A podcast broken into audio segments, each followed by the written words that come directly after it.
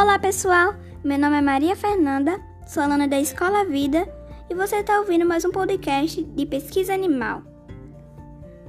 O tema de hoje é sobre as queimadas no Pantanal, que se intensificaram no dia 14 de setembro.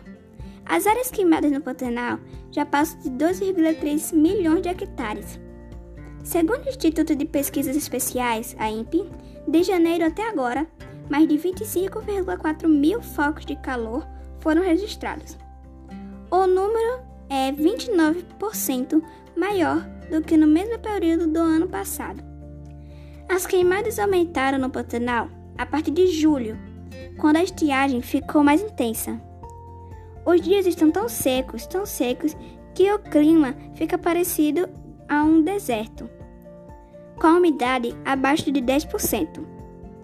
Uma equipe de veterinários voluntários mineiros pertencente a um grupo de resgate animal do UniBH, em parceria com o grupo de resgate animal em desastres, o GRAD.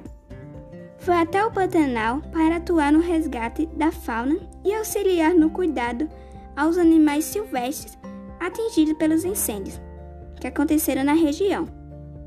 Liderado pelo professor de curso de Medicina Veterinária Aldair cerca de 15 voluntários participaram da ação.